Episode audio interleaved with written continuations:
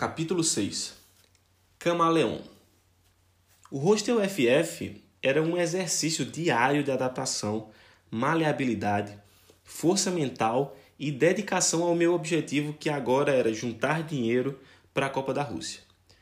Eu fiz vários amigos graças ao FF e ao ambiente ruim de trabalho.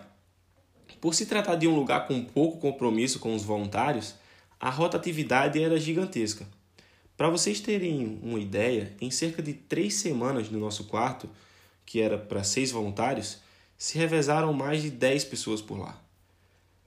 Viver uma experiência assim é algo parecido com um Big Brother. Você tem os integrantes da casa, tem treta, tem romances, tem provas, que seriam os trabalhos, e tem eliminação. Mas também tem amizades que ficaram para a vida. Tenho muitas saudades dos que fiquei mais próximos. Damian, Guilherme e Tel, do Tais VR Rosto. Leon, Sabrina, Marina, Magali, Bruno, Matheus e Bárbara, que eu conheci no FF. Foi junto com as pessoas que passaram pelo FF que vi dias e noites, vivi dias e noites memoráveis voluntários e vários hóspedes do hostel que mantenham contato até hoje. Muita gente me pergunta se é possível viajar assim, sendo um casal. Conheci um casal de malucos do bem que já fazem isso há um bom tempo.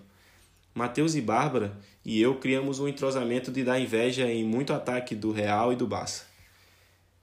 Eles não duraram muito no FF, foram morar no, no Planet Hostel, aquele que eu havia tentado uma vaga antes, mas não havia conseguido e mesmo de longe a gente continuou conectado.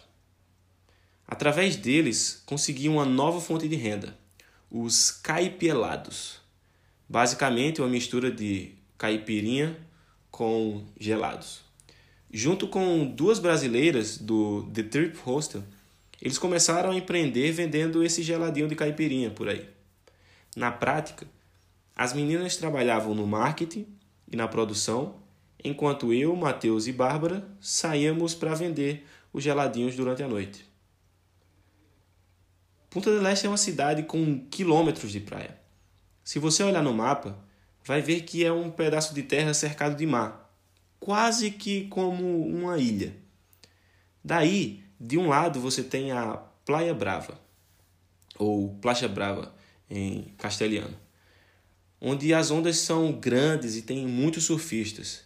E do outro lado, protegido pela costa, fica a Placha Mansa, uma praia totalmente sem ondas, de frente para a ilha Gorrite, com um pôr do sol dos mais lindos que eu já vi na vida. Depois de vários testes, percebemos que a melhor opção seria vender o nosso produto na Rambla, que fica na sequência da Praia Mansa e próximo ao porto. Ali, Toda noite ficavam várias pessoas, a maioria jovens, curtindo juntos e com cervejas e vinhos de caixa barato. O caipelado se tornou um sucesso. Vendíamos todos durante a madrugada. Depois voltávamos para buscar uma segunda remessa no freezer do hostel. Tudo estava dando certo.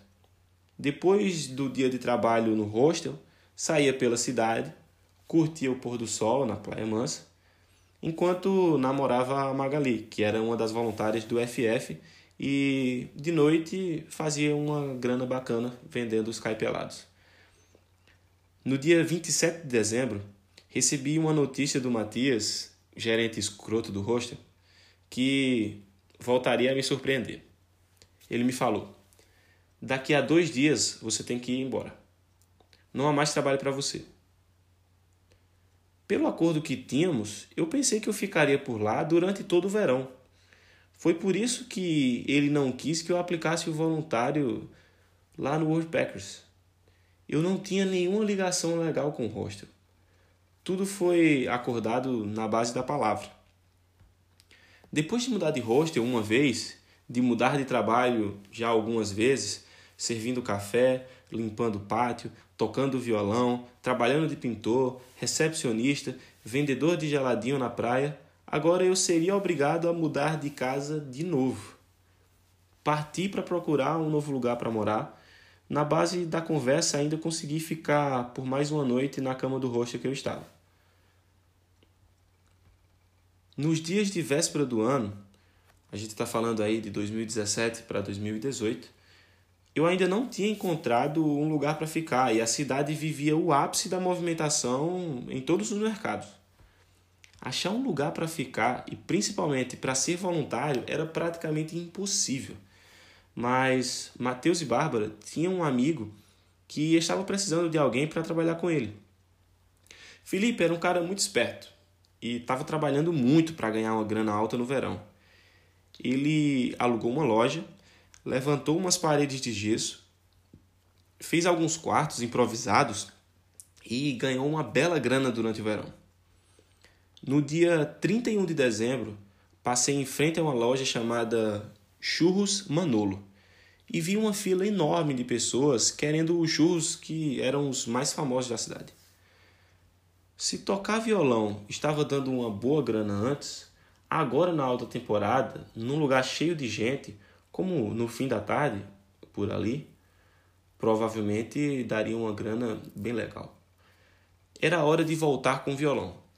Os donos do lugar me deram uma moral, me receberam bem e permitiram que eu tocasse ali e ainda me presenteavam com churros de doce de leite todos os dias. Tudo se encaminhou bem para o meu objetivo final.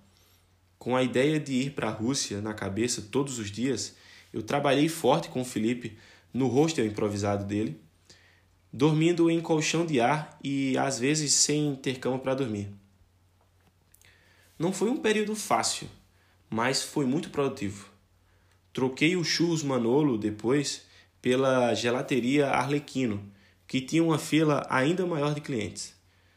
Trabalhava durante o dia em troca de cama e comida, e tocava violão de tarde e à noite por até três, às vezes quatro horas nas madrugadas quentes do verão uruguaio. Fiz grana como nunca havia feito antes. Mesmo não sendo muito, foi fruto de muito esforço e sacrifício. Aquela grana era suficiente para eu comprar as passagens de volta para casa e ainda sobravam mais uns dois mil reais Ali eu já comecei a imaginar minha nova viagem e a idealizar um projeto que eu chamaria de Expedição a expedição do Hexa. O verão estava chegando ao fim e eu já, já estava sentindo que era a hora de voltar para casa.